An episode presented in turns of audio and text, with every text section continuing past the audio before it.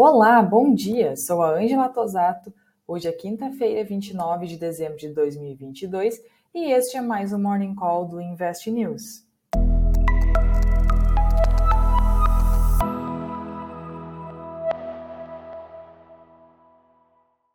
As ações da China e de Hong Kong caíram nesta quinta-feira, 29 acompanhando a fraqueza do mercado global à medida que crescem preocupações de que o aumento de infecções pelo coronavírus na China possa desencadear novos surtos em outros lugares depois que Pequim abandonou sua política de Covid-0 e reabriu a economia. A China flexibilizou sua política rígida de combate à Covid este mês, o que aumentou as infecções domésticas e deixou seu frágil sistema de saúde sobrecarregado.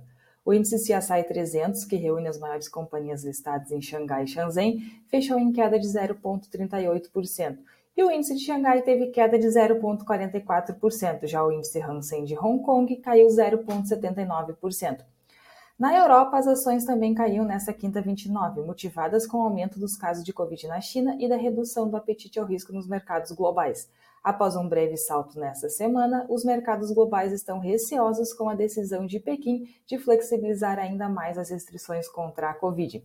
No começo do dia, o DAX na Alemanha subia 0,19%, o FTSE de Londres recuava 0,29%, o CAC de Paris e o Eurostock superavam próxima estabilidade, em leve alta de 0,05% e de 0,07%, respectivamente.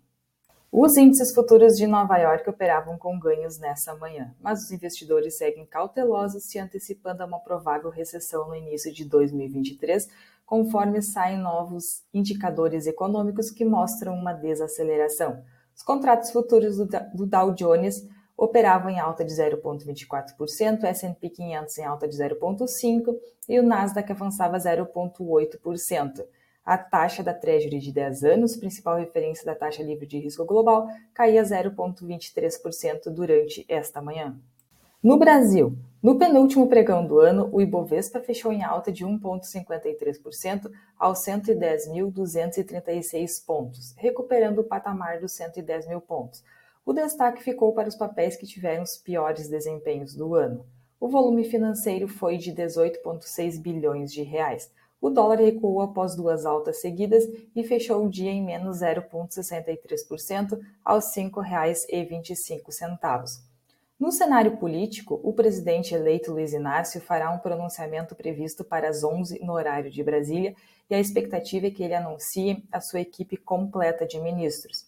A agenda doméstica trará ainda a última série de indicadores relevantes do ano como os dados do IGPM e da confiança do setor de serviços para dezembro, além dos dados fiscais do setor público consolidado de novembro.